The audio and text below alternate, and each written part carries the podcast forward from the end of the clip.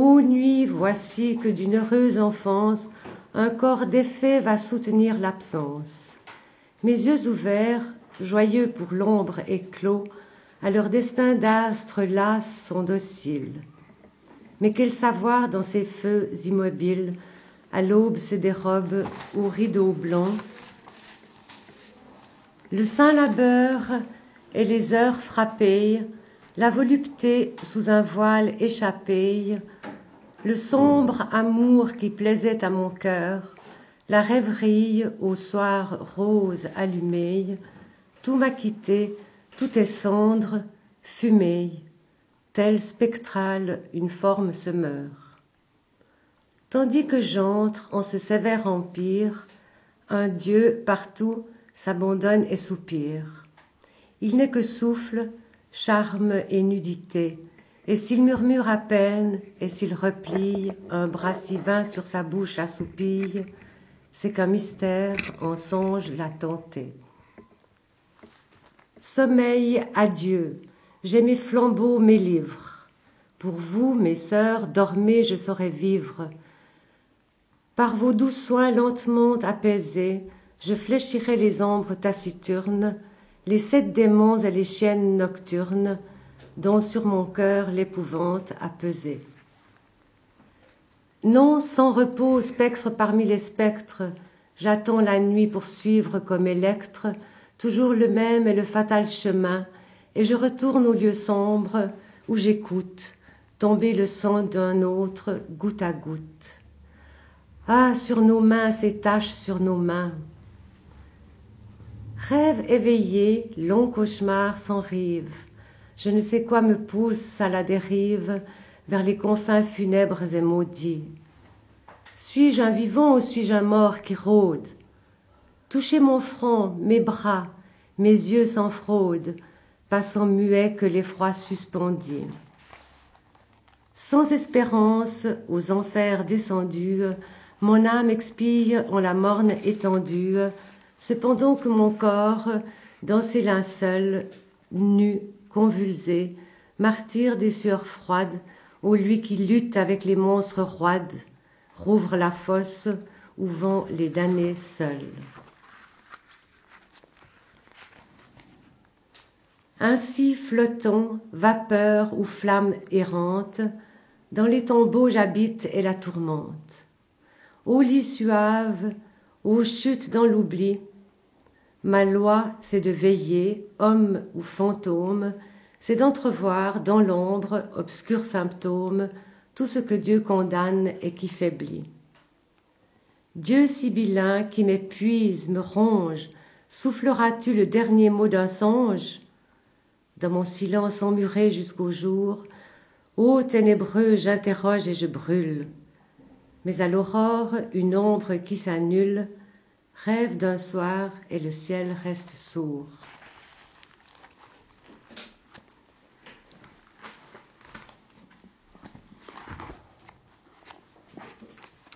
Je vais continuer avec quelque chose de différent. Le masque de la mort rouge d'Edgar Allan Poe. La mort rouge avait pendant longtemps dépeuplé la contrée. Jamais peste ne fut si fatale, si horrible. Son avatar, c'était le sang, la rougeur et la hideur du sang. C'étaient des douleurs aiguës, un vertige soudain, et puis un sointement abondant par les pores et la dissolution de l'être.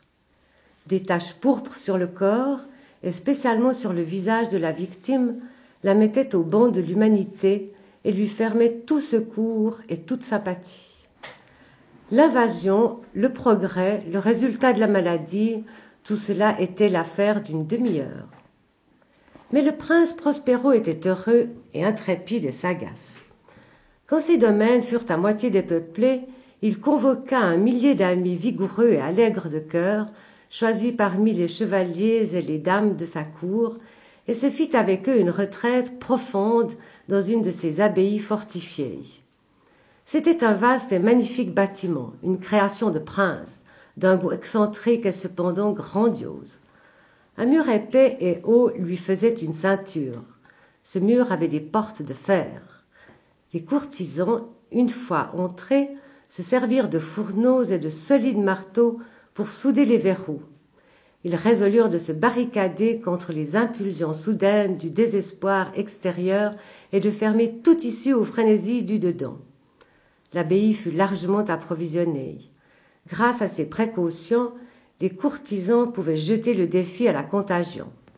Le monde extérieur s'arrangeait comme il pourrait, s'arrangerait comme il pourrait. En attendant, c'était folie de s'affliger ou de penser. Le prince avait pourvu à tous les moyens de plaisir. Il y avait des bouffons, il y avait des improvisateurs, des danseurs, des musiciens, il y avait le beau sous toutes ses formes, il y avait le vin. En dedans, il y avait toutes ces belles choses et la sécurité. Au dehors, la mort rouge. Ce fut vers la fin du cinquième ou sixième mois de sa retraite, et pendant que le fléau sévissait au dehors avec le plus de rage, que le prince Prospero gratifia ses mille amis d'un bal masqué de la plus insolite magnificence. Tableau voluptueux que cette mascarade. Mais d'abord, laissez-moi vous décrire les salles où elle, eut lieu. Il y en avait sept, une enfilade impériale. Dans beaucoup de palais, ces séries de salons forment de longues perspectives aux lignes droites, quand les bâtons des portes sont rabattus sur les murs de chaque côté, de sorte que le regard s'enfonce jusqu'au bout sans obstacle. Ici, le cas était fort différent, comme on pouvait s'y attendre de la part du duc et de son goût très vif pour le bizarre. Les salles étaient si irrégulièrement déposées, disposées, que l'œil n'en pouvait guère embrasser plus d'une à la fois. Au bout d'un espace de vingt à trente yards, il y avait un brusque détour et à chaque coup d'un nouvel aspect. À droite et à gauche, au milieu de chaque mur, une haute et étroite fenêtre gothique donnait sur un corridor fermé qui suivait les sinuosités de l'appartement. Chaque fenêtre était faite de verres coloriés en harmonie avec le ton dominant dans les décorations de la salle sur laquelle elle s'ouvrait. Celle qui occupait l'extrémité orientale, par exemple, était tendue de bleu, et les fenêtres étaient d'un bleu profond. La seconde pièce était ornée et étendue de pourpre, et les carreaux étaient pourpres. La troisième entièrement verte, et vertes les fenêtres. La quatrième, décorée d'oranger, était éclairée par une fenêtre orangée. La cinquième, blanche. La sixième, violette. La septième salle était rigoureusement ensevelie de tentures de velours noir qui revêtaient tout le plafond et les murs, le plafond et les murs, et retombaient en lourdes nappes sur un tapis de même étoffe et de même couleur. Mais dans cette chambre seulement la couleur des fenêtres ne correspondait pas à la décoration. Les carreaux étaient écarlates d'une couleur intense de sang. Or, dans aucune des sept salles, à travers les ornements d'or éparpillés à profusion çà et là ou suspendus aux lambris, on ne voyait de lampe ni de candélabre, ni lampe ni bougie. Aucune lumière de cette sorte dans cette longue suite de pièces. Mais dans les corridors qui leur servaient de ceinture, juste en face de chaque fenêtre, se dressait un énorme trépied avec un brasier éclatant qui projetait ses rayons à travers les carreaux de couleur et illuminait la salle d'une manière éblouissante. Ainsi se produisait une multitude d'aspects chatoyants et fantastiques. Mais dans la chambre de l'ouest, la chambre noire, la lumière du brasier qui ruisselait sur les tentes noires à travers les carreaux sanglants était épouvantablement sinistre et donnait aux physionomies des imprudents qui y entraient un aspect tellement étrange que bien peu de danseurs se sentaient le courage de mettre les pieds dans son enceinte magique.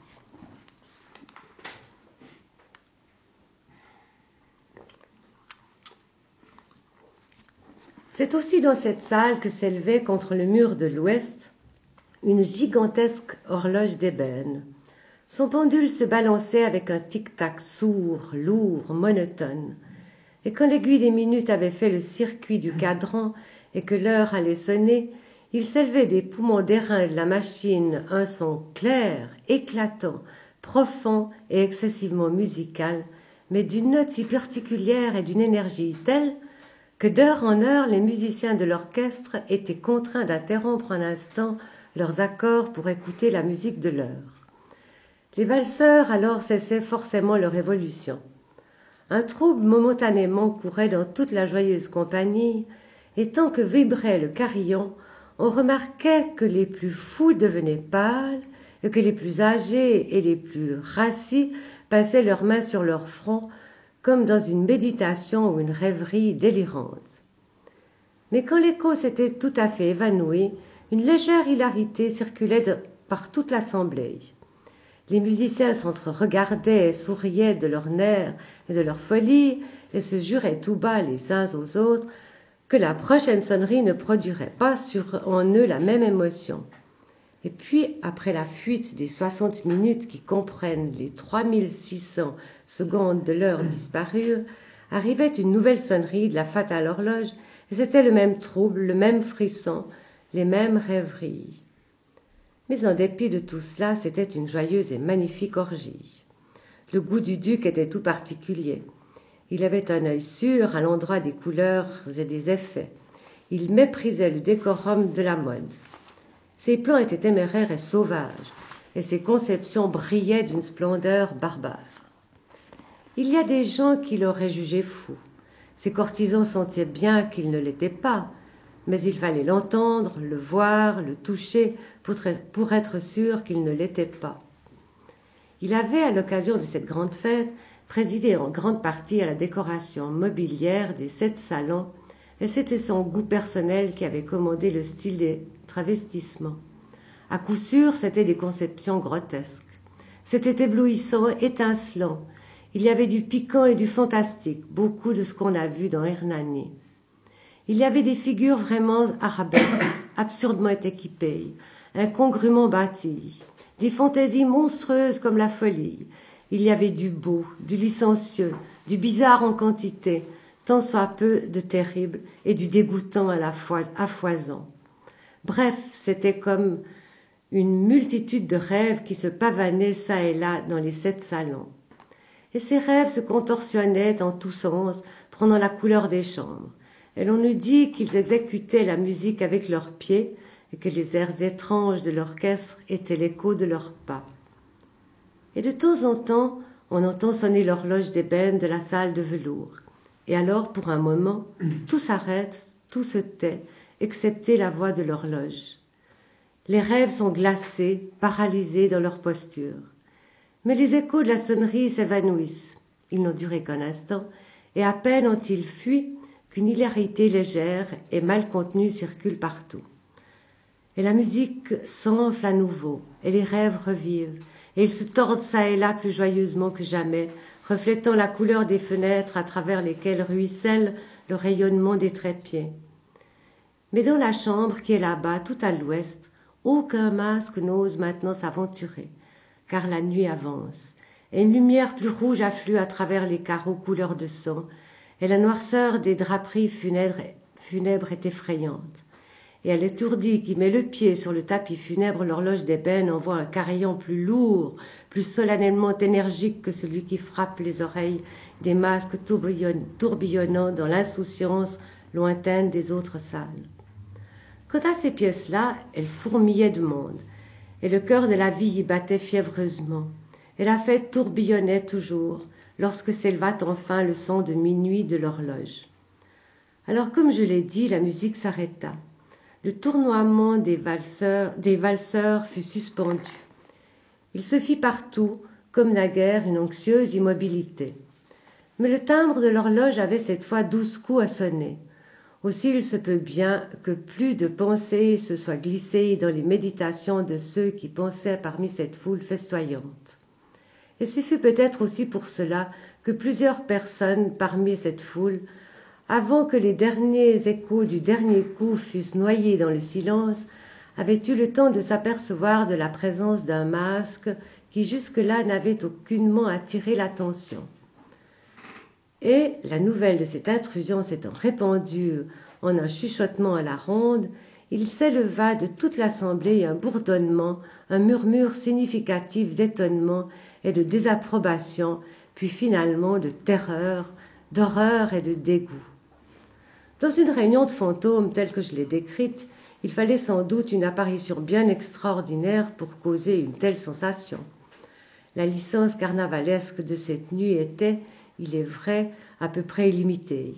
Mais le personnage en question avait dépassé l'extravagance d'un Hérode et franchi les bornes, cependant complaisantes, du décorum imposé par le prince. Il y a des cœurs des plus insouciants, des cordes qui ne se laissent pas toucher sans émotion. Même chez les dépravés, chez ceux pour qui la vie et la mort sont également un jeu, il y a des choses avec lesquelles on ne peut pas jouer. Toute l'assemblée parut alors sentir profondément le mauvais goût et l'inconvenance de la conduite et du costume de l'étranger. Le personnage était grand et décharné, et enveloppé d'un suaire de la tête aux pieds. Le masque qui cachait le visage représentait si bien la physionomie d'un cadavre raidi que l'analyse la plus minutieuse aurait difficilement découvert l'artifice. Et cependant, tous ces fous joyeux auraient peut-être supporté, sinon approuvé, cette laide plaisanterie. Mais le masque avait été jusqu'à adopter le type de la mort rouge. son vêtement était barbouillé de sang et son large front, ainsi que tous les traits de sa face, étaient aspergés de l'épouvantable écarlate.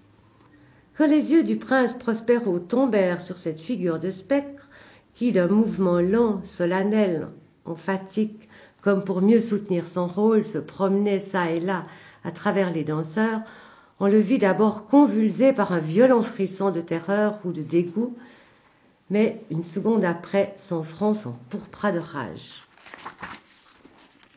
Qui ose demanda-t-il d'une voix enrouée aux courtisans debout près de lui. Qui ose nous insulter par cette ironie blasphématoire? Emparez-vous de lui et démasquez-le, que nous sachions qui nous aurons à pondre au créneau au lever du soleil. C'était dans la chambre de l'Est ou chambre bleue qui se trouvait, où, que se trouvait le prince Prospero, quand il prononça ces paroles. Elles retentirent fortement et clairement à travers les sept salons, car le prince était un homme impérieux et robuste, et la musique s'était tue à un signe de sa main. C'était dans la chambre bleue que se tenait le prince, avec un groupe de pâles courtisans à ses côtés. D'abord, pendant qu'il parlait, il y eut parmi le groupe un léger mouvement en avant dans la direction de l'intrus, qui fut un instant presque à leur portée, et qui maintenant, d'un pas délibéré et majestueux, se rapprochait de plus en plus du prince. Mais par suite d'une certaine terreur indéfinissable que l'audace insensée du masque avait inspirée à toute la société, il ne se trouva personne pour lui mettre la main dessus, si bien que, ne trouvant aucun obstacle, il passa à deux pas de la personne du prince, et pendant que l'immense assemblée, comme obéissant à un seul mouvement, reculait du centre de la salle vers les murs, il continua sa route sans interruption, de ce même pas solennel et mesuré qu'il avait tout d'abord caractérisé, de la chambre bleue à la chambre pourpre, de la chambre pourpre à la chambre verte, de la verte à l'oranger, de celle-ci à la blanche, et de celle-là à la violette, avant qu'on eût fait un mouvement décisif pour l'arrêter. Ce fut alors toutefois que le prince Prospero, exaspéré par la rage et la honte de sa lâcheté d'une minute, s'élança précipitamment à travers les six chambres où nul ne le suivit, car une terreur mortelle s'était emparée de tout le monde. Il brandissait un poignard nu et s'était approché impétueusement à une distance de trois ou quatre pieds du fantôme qui battait en retraite, quand ce dernier, arrivé à l'extrémité de la salle de velours, se retourna brusquement et fit face à celui qui le poursuivait. Un cri aigu partit, et le poignard glissa avec un éclair sur le tapis funèbre où le prince Prospero tombait mort une seconde après. Alors, invoquant le courage violent du désespoir, une foule de masques précipita à la fois dans la chambre noire, et saisissant l'inconnu qui se tenait comme une grande statue, droit et immobile dans l'ombre de l'horloge d'ébène, ils se sentirent suffoqués par une terreur sans nom en voyant que sous le linceul et le masque cadavéreux qu'ils avaient empoigné avec une si violente énergie ne logeait aucune forme palpable. On reconnut alors la présence de la mort rouge. Elle était venue comme un voleur de nuit. Et tous les convives tombèrent un à un dans les salles de l'orgie inondées d'une rosée sanglante, et chacun mourut dans la posture désespérée de sa chute. Et la vie de l'horloge d'ébène disparut avec celle du dernier de ces êtres joyeux, et les flammes des trépieds expirèrent, et les ténèbres, et la ruine, et la mort rouge établirent sur toute chose leur empire illimité.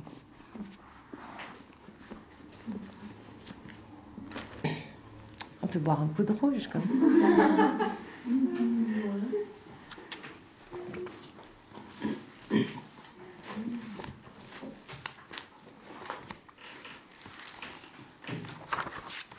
Je vais continuer avec, euh, dans les écrits de Gustave Roux, Étoile. Fuyez-les, marchez les yeux baissés, que sais-je, gagnez le couvert d'une forêt très obscure, dormez, fuyez l'échange, où vous deviendrez captif jusqu'à la mort d'une énigme sans répit. Et prenez garde, cela commence par la plus insidieuse, la plus sournoise des marches. Un soir d'août, la peau brûlée, le dos à la prairie sans herbe, chaude comme une roche, vous attendez la rosée, l'âme absente. L'ombre et la lumière ne s'affrontent plus, elles se séparent, se précipitent. Le ciel, comme une liqueur saturée, se divise.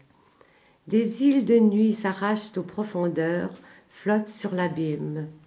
Moment suprême, que votre regard errant soudain se fixe saisi par une espèce de piqûre cristalline.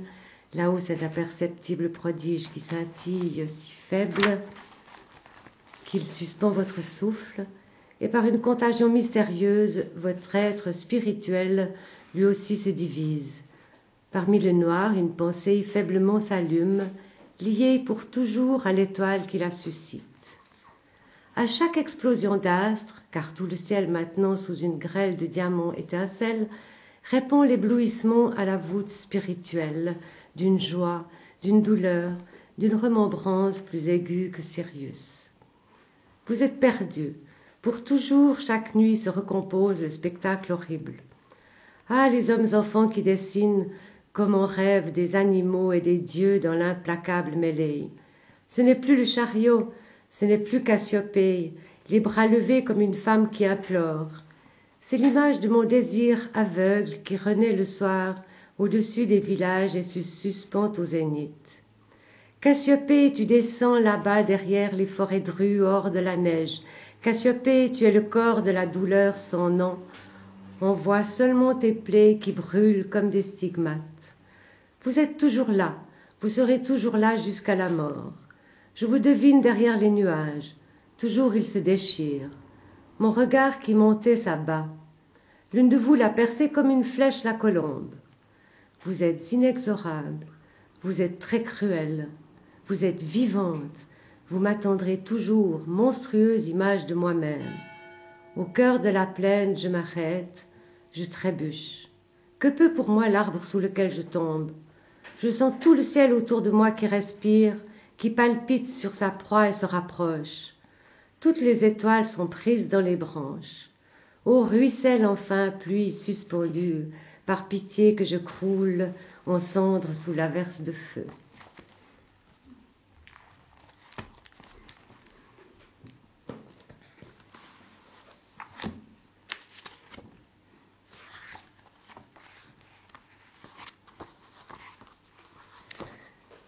De Charles Maubras dans Quatre nuits de Provence. Il n'y a pas plus de deux ou trois étés qu'entre la cinquante-neuvième et la soixantième année de mon âge, une certaine nuit, je fus tiré de mes habitudes de dormeur profond et complet. Autour de mes murailles, une rumeur très insolite s'élevait. Une étrange demi-clarté se jouait sur les vitres et comme elle ne pouvait guère venir de l'aube, je voulus m'en rendre compte et allumer une bougie. La pendule marquait minuit et demi. De la croisée mal jointe, les longs ruisseaux d'une eau rapide coulaient et accusaient une trombe extérieure violente. À mon oreille même, un lourd tonnerre ne cessait pas de gronder. Ce jour grisâtre étendu uniformément sur l'inondation provenait donc d'une succession rapide de longs éclairs qui semblaient n'en former qu'un seul. Si par instant quelques rayes d'ombre, une pause d'obscurité, coupaient d'un interstice la trame pâle de l'illumination continue, cet éclair noir passait plus vite que l'éclair enflammé. La terre et le ciel retombaient dans ce frémissement de lumière blafarde, pulsion électrique secouant et raclant les cordes, les nerfs de la nuit. Cependant, à flot dru et dur, un déluge, un déluge pleuvait des nues. Ces torrents se précipitaient de toutes les pentes, en larges nappes obliques, avec une telle furie qu'il me semblait à tout moment que la maigre épaule de roche et d'humus qui soutient la maison allait céder, glisser, arrachant, entraînant dans cette débâcle liquide les arbres, le terrain, avec mes murs, mon toit, mon lit. Les cheminées pleines de vent frémissaient et hurlaient. Les tuiles s'envolaient, charriées, concassées et mises en poudre à la volonté du flot monstrueux d'où sortait en matière de balise ou d'épave, en manière, en manière de balise ou d'épave, la plume obscure des cyprès et le bras d'amandier tordu. Un certain battement de vagues se gonflait aux marches du seuil avec une rumeur pleine de menaces. L'œil de l'esprit ne rêvait plus que de gouvernail et de rames, à moins qu'une encre d'espérance nous retint sur la déclivité de tout ce dimanche. Je crois que j'ai manqué une page. Ah non, pardon, ça m'a semblé. L'or égal des foudres livides enduisait toute chose. Nul détail ne restait dans l'ombre qui portait un signe alarmant. Rien n'échappait et tout pendait. Fallait-il être prêt à tout? La menace dura plus que je ne saurais dire. Trois quarts d'heure, une heure, ou bien deux. J'avais tiré ma chaise dans une embrasure, laissée à sec et tendais mes curiosités. Qu'allait-il bien sortir du déchaînement?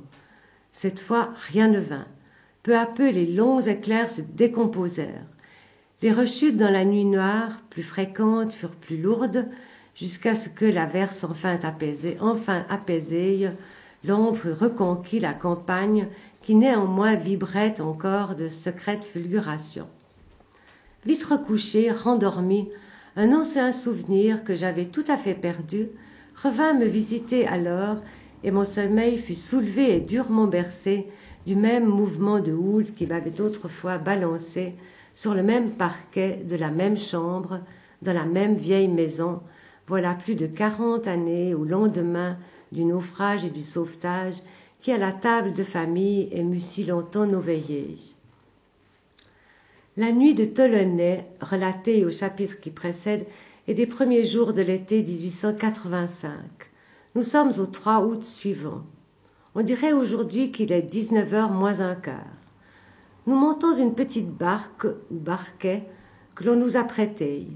J'ai à bord mon frère, treize ans, et l'un de ses camarades, fils de pêcheur et un peu mousse, plus âgé que lui de dix-huit mois.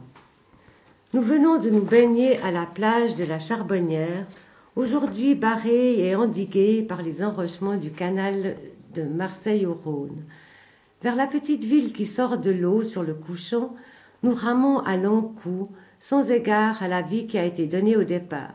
Dépêchez-vous, il vient de l'orage. Mais dans un air très calme, les enfants entendent au loin un coup de tonnerre dont ils me font part. Bah, nous avons le temps. Presque nu, je ne cesse point de m'habiller sans hâte, tout entier au plaisir de me sécher sous le ciel roux où ne vogue pas un nuage. Mais presque aussitôt et très distinct pour moi, un second roulement me fait lâcher mes habits et sauter à l'avant car les rames flottent dans la main de mes compagnons. La bourrasque est allée plus vite que nous. Le vingtième d'une seconde, un voile gris couvre le zénith. L'eau inquiète et comme bouillonne donne par ses frissons de sens contraire la pensée d'un partage entre deux courants qui hésitent à se former. Elle reste donc presque en place, bien qu'un vent suraigu ait commencé de siffler. Je ne saurais traduire le trouble de cet instant. Avons-nous le temps d'arriver? dis-je au jeune pêcheur que mon cœur vient d'élire pour capitaine. Il a la formation, la compétence, l'hérédité. Des yeux pleins d'effroi me répondent. Il ajoute de bouche Nous ne sommes pas bien.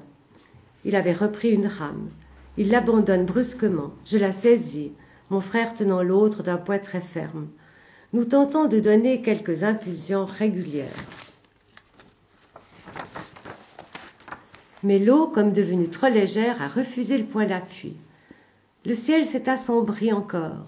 Il pèse lourdement, de ce point du couchant où nos yeux viennent se poser, de poser sur le petit port où vivent nos maisons, nos parents et tout notre cœur.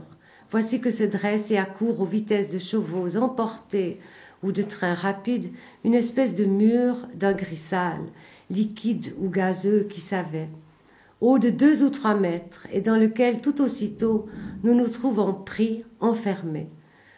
Ce ne peut pas être une vague, nous n'en sommes pas recouverts, ni la pluie, même oblique elle nous eût fouettés d'en haut. Banc de brume sans doute plus épais et plus lourd que toutes les nuits. Mon Baudelaire ayant chanté d'un coin sournois de ma mémoire que le ciel et la mer sont noirs comme de l'encre, je ne puis m'empêcher de comparer leur ombre épaissie à une bouillabaisse noire, mais d'un noir absolu, quelle sèche géante a souillé la mer et le ciel. La nuit, la nuit, bien assis et même calés, mon frère et moi, sur le premier banc de la petite embarcation, d'où nous essayons quelques dérisoires efforts, c'est à grand-peine que nous découvrons l'arrière du bateau qui finit par nous devenir invisible. À quelques lignes devant nous, c'est à peine si nous voyons le visage ou les bras de notre compagnon cramponnés sur l'avant. Mais nous n'échappons pas à la détresse de son cri. Il appelle son père. Il appelle sa mère. Nous ne réussissons à l'apaiser qu'en lui conseillant un vœu à la Vierge. La prière vibrante qu'il tire de son cœur épanouit les répugnances d'une jeune vie à mourir. Nous nous sentions portés comme maniés par une force sans mesure, mais sujettes à des changements qui ressemblent à des retours. Après une course rectiligne de quelques minutes, notre barque, saisie par un mouvement de recul, laboure en sens inverse le même sillon. C'est peut-être ce qui explique que, nous ne soyons pas allés nous briser encore quelques pierres sur quai, du quai, contre quelques pierres du quai, auxquelles cette course furieuse semblait bien aboutir. La même raison dut nous épargner le choc contre les petits écueils du rivage vers lesquels nous rétrogradions sans virer de bord. D'autres fois, dans le flot qui nous emportait, nous sentions la barque tourner sur elle-même et recommencer à filer dans une direction nouvelle. Ou bien la coquille de noix, piquant droite au ciel, retombait, le bec en avant. Elle tendait au fond et jamais n'y toucha. Manquant dix fois d'être pulvérisée de la sorte, elle gardait son équilibre. Comment Je ne l'ai jamais su. Il ne m'était pas difficile de goûter, là-devant, un sentiment de sérénité lucrétienne.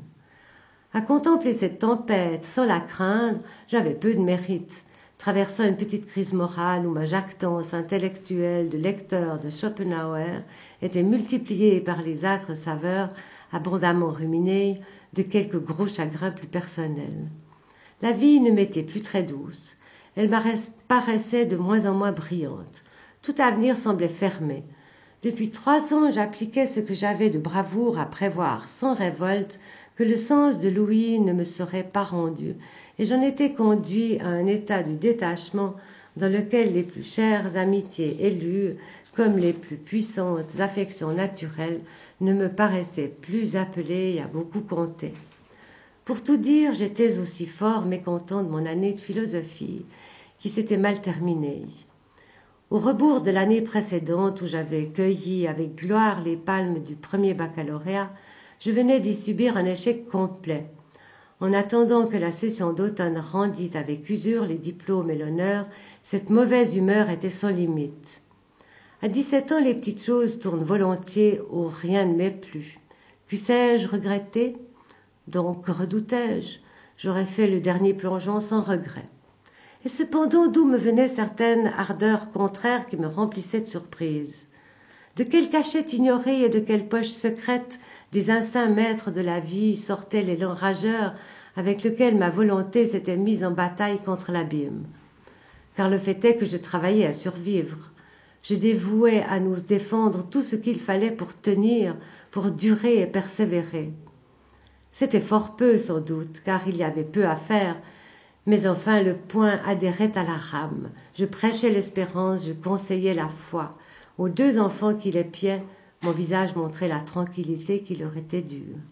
Contrairement à mes idées claires, à mes convictions conscientes, qui, elles, penchaient tout au désir d'éternel repos, quel était donc ce réflexe supérieur? Je repense aux instants de cette vie double lorsque je veux comprendre que tant d'antimilitaristes français aient pu faire la guerre entre si braves soldats. J'aimais la mort, et quelque chose de plus fort que moi, mais en moi, tendait à la vaincre. Le sang, la vie. La force, cela était parce que cela était. Ma volonté profonde déclarait qu'il fallait que ce fût mieux encore. S'il faisait nuit, retrouver le jour. S'il y avait danger, y échapper jusqu'à la sécurité. Rien d'autre ne valait, ne brillait devant ma pensée. Un seul cas, bien délibéré, m'ouvrait quelque licence de me résigner à périr. Le seul cas où l'un ou l'autre des enfants dont j'étais l'aîné eût été ravi de mon bord. Je ne me figurais aucun moyen de ne pas plonger après lui pour me soustraire au déshonneur de cet équipage diminué. Nous étions partis trois et nous reviendrions trois ou nous ne reviendrions pas. Je les couvais donc l'un et l'autre comme je n'ai jamais couvé d'autres biens, mes yeux les vissant à la barque, bien que leur présence ne me fût parfois attestée à travers cette obscurité prodigieuse que par l'éclat furtif d'un bouton de chemise ou le feu d'un jeune regard. Tranquillisé par la décision prise, je pouvais revenir en paix à ma chère philosophie et discuter avec moi-même sur les preuves de l'existence ou de l'inexistence du monde extérieur, ardent et très puéril sujet des obsessions de, ce temps-là. C'est que la vue des choses me donnant des joies sans mesure, j'étais désespéré qu'elles puissent venir d'une illusion de mes sens. Le cauchemar kantiste et pascalien me tenait plus à cœur que l'ouragan qui nous ballottait. Je me murmurais le verset notre âme est jetée dans le corps où elle trouve nombre, temps, dimension. Les yeux ainsi ouverts sur la nuit de l'esprit qui accordait pour le moins autant d'importance aux ténèbres extérieures, bien que leur beauté me suspendît d'admiration, elle aussi. L'épais brouillard physique parvint à se résoudre. Ce fut très long, du noir profond, puis du gris sombre, émergea tout d'abord une figure générale de la tempête que nous avions sentir, ouïe plutôt que vue. Un cercle de clarté d'environ dix ou douze mètres se fit autour de nous, et bientôt à notre joie, puis à notre horreur, y parut une tête d'homme nageant vers qui nous eûmes la naïveté de crier Au secours. Cet infortuné se noyait. Un foulard noué sous le menton encadrait sa face livide. Il criait lui aussi, les enfants l'entendirent, nous répondirent Hé homme, hé oh Presque à sec, sur nos bonnes planches, nous pouvions-nous donner le luxe de ce cri? Le malheureux rouvrit la bouche. Rouvrit-il la bouche? Pardon. Le malheureux rouvrit-il la bouche? La vague qu'il avait rapprochée l'éloigna. Ce fut pour toujours. Nous continuons à plaquer notre coup d'aviron. S'il ne faisait pas de bien, ne faisait pas de mal nous maintenions, nous étions. Le petit mousse rassuré s'était assis à l'aise, puis remis debout pour aider mon frère à ramer. Un coup de vent rapide déblaya le haut de l'espace.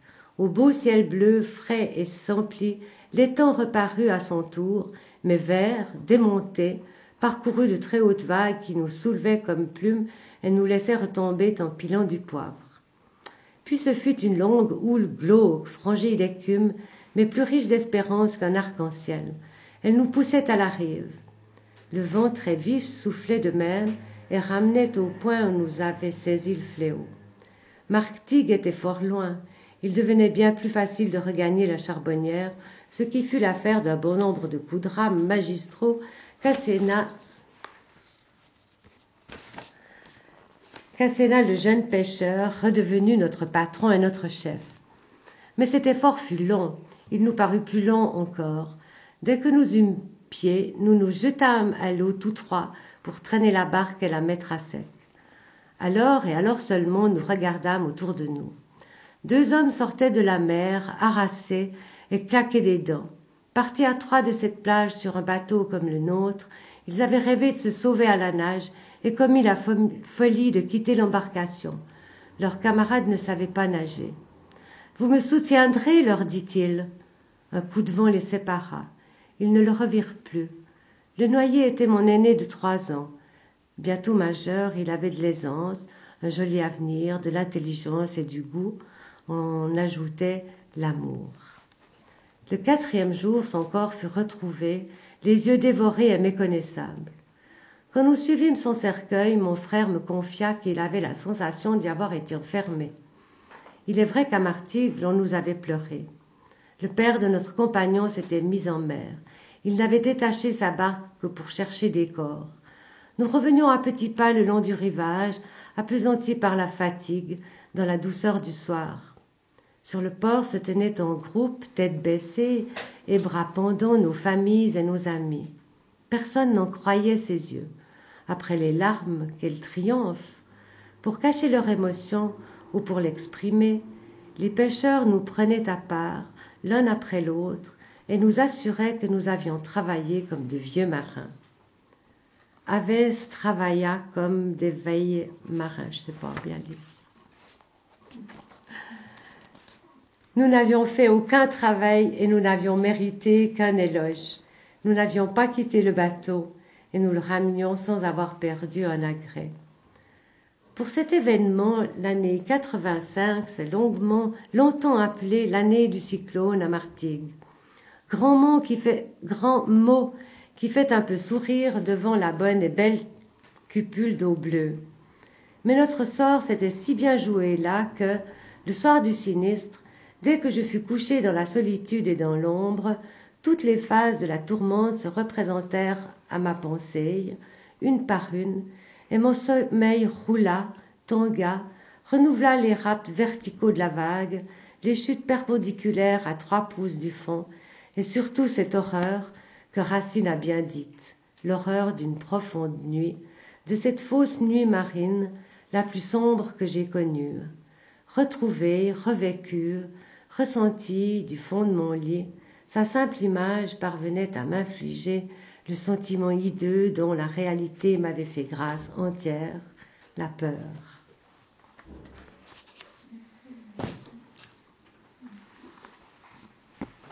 J'ai presque terminé, vous en avez assez?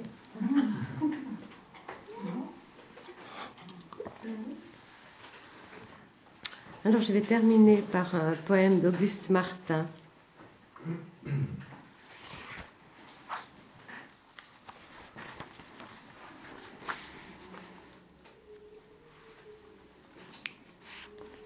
Image de la nuit. Ô nuit, sourd océan de merveilles et de chair, en qui dort le secret des formes éternelles, certes la lente ferveur du monde qui ruisselle à chaque mouvement lumineux de la mer. Solitude, richesse éparse à l'aventure, l'aube des profondeurs où mûrit la clarté tremble comme le sein d'un sommeil enchanté, comme le flot léger de pâles chevelures et la légende que poursuit depuis toujours le long discours errant et glauque des mareilles travaille cette paix de ténèbres d'oreilles où règne un pur visage éclairci par l'amour.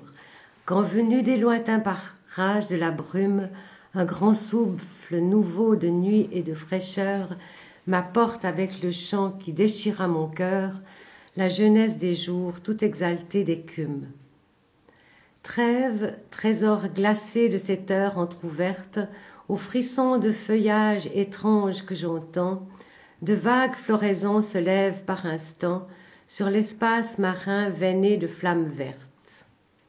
Les villes, les saisons, les forêts englouties veillent dans la douceur sidérale des eaux, et les routes que nos vieux rêves ont suivies glissent comme le blanc sillage de vaisseaux vers les plages là-bas dans la houle vivante, trame d'ombre et de lune aux reflets inconnus, seul à jamais troubler le grand silence nu, le silence désert des nuits adolescentes.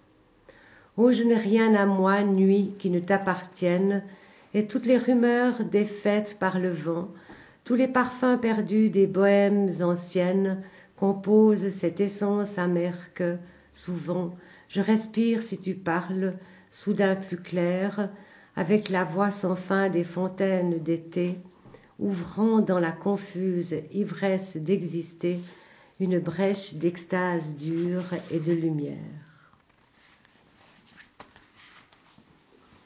Voilà. Merci.